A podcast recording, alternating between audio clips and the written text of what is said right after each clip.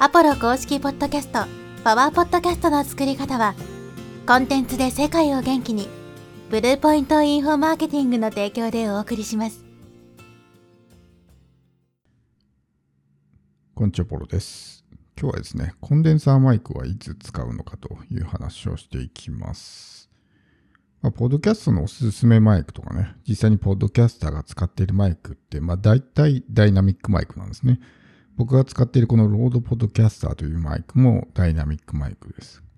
なので、まあ音にこだわりたい。例えば、ポッドキャストだけじゃなくて、ユーデミーの講座を作るときなんかも、まあ、音をね、こだわりたいっていうんであれば、やっぱりダイナミックマイクをね、えー使った方がいいんですけど、じゃあコンデンサーマイクって何のためにあるのみたいな風にね、考えている人も多いんじゃないかなと思うんですね。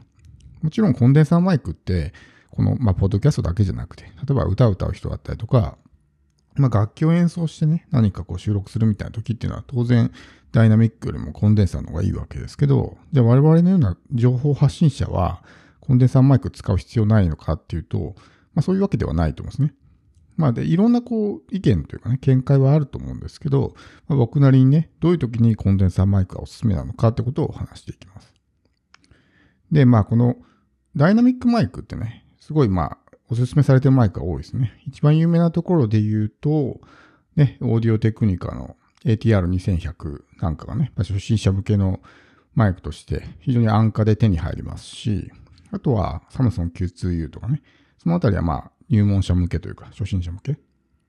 僕が使っているこのロードのポッドキャスターっていうのも、まあ結構ね、3万ぐらいするやつですけど、まあこれと同じようなので、 RODE Procaster っていうのがあるんですね。それはまあ XLR 端子なんで、まあオーディオインターフェースをつないでやるんですけど、このポ、まあ RODE Podcaster の黒いバージョンみたいなね、感じの見た目をしてるんですけど、まあそれを使ってる人も多いですね。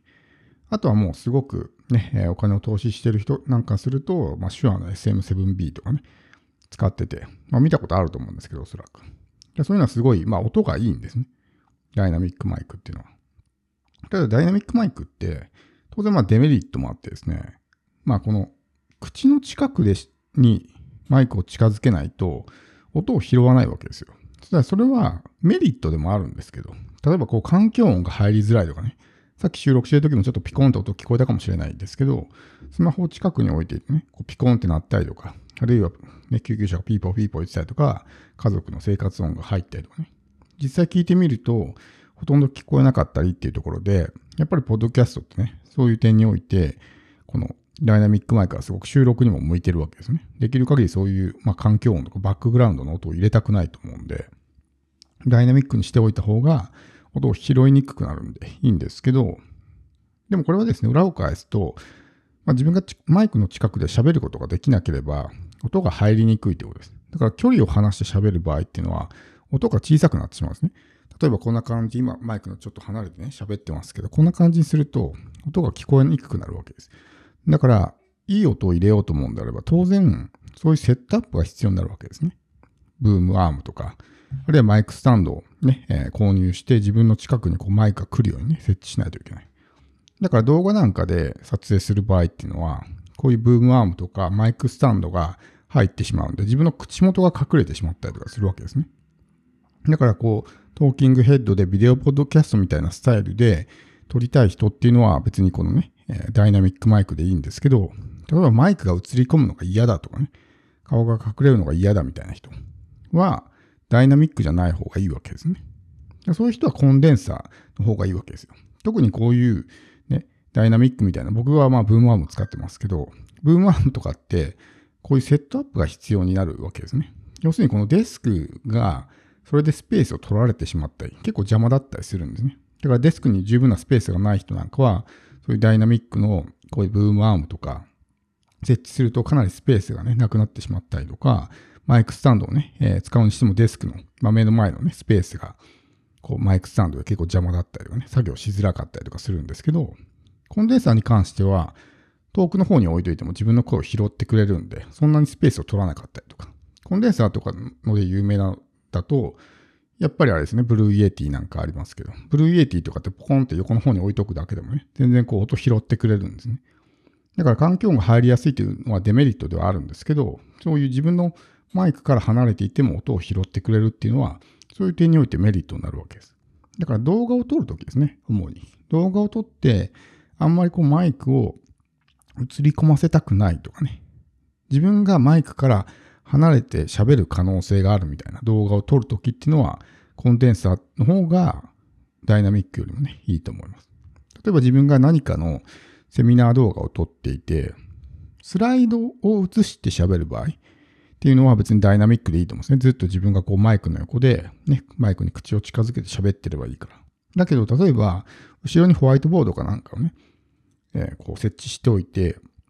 基本はこっちのダイナミックで喋ってるけども、ホワイトボードにね、時折こう補足説明で書きながら喋る場合っていうのは、ホワイトボードに何か書いてる時っていうのは自分の口は、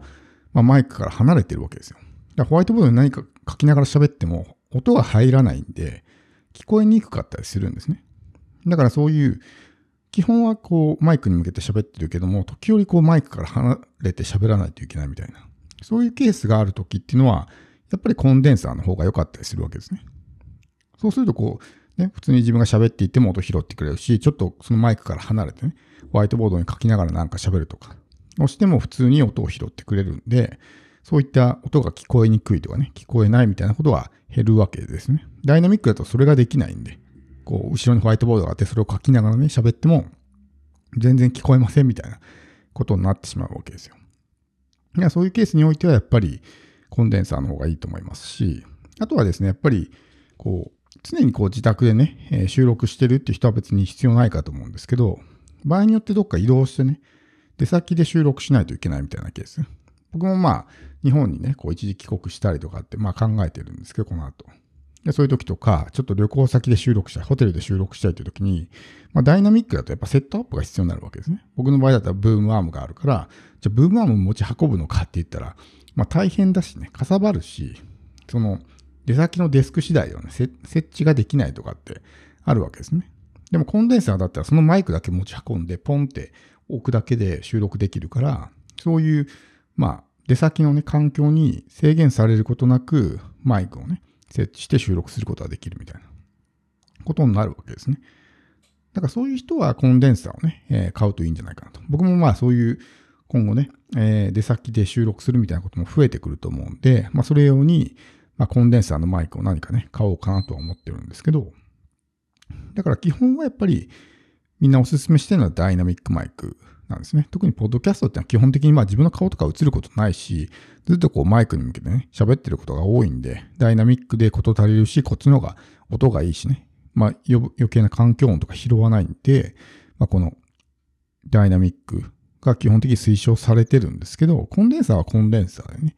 まあそういうケースにおいて非常に有効だったりとか、これはまあマイクの選び方の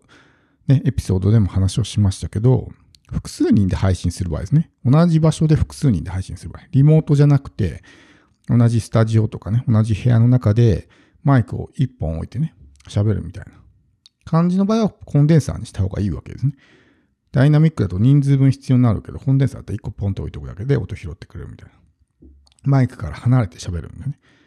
なんで、そういう場合は、まあ、こう、コンデンサーの方が良かったりとかするわけですけど、だからその TPO に応じてというかね、